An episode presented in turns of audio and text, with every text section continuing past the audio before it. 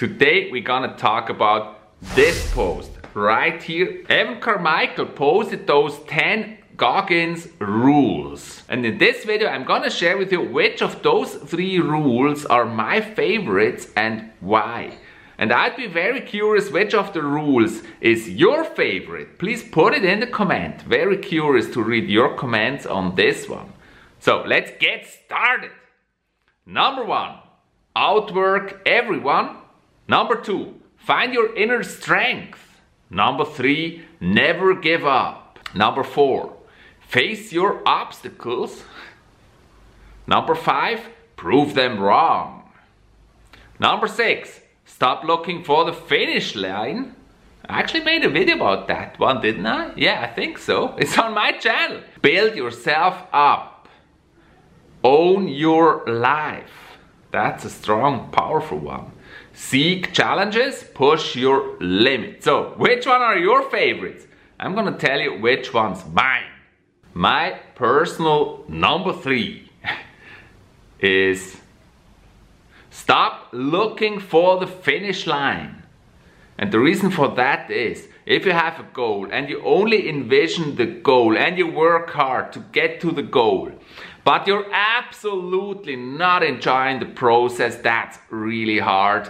And you probably will not have the persistence to actually reach that goal. So you need to enjoy the process, the process of getting there. If you're not enjoying the grind, it's gonna be really hard. That's why I love this one. This is my personal number three. Stop looking for the finish line. My personal number two Prove them wrong. And why is that my favorite number two? Because so many times in life, so many people will tell you that something is not possible, that you can't make something, and it was always a great motivator for me to prove them wrong, to show them that it's possible. Just because somebody else says it's not possible or you can't make it. Actually translate into they can't make it or somebody else hasn't done it. Totally doesn't mean that you will not do it.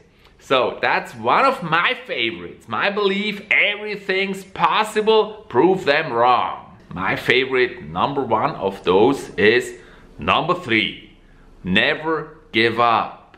Yes I grew up with the Rocky movies and I loved those movies. And Rocky is the person who always gets up. No matter how hard life beats, no matter what happens, he will always get up and fight on. And I think actually in one of the movies he says how he's winning is he just gets up one more time than his opponent.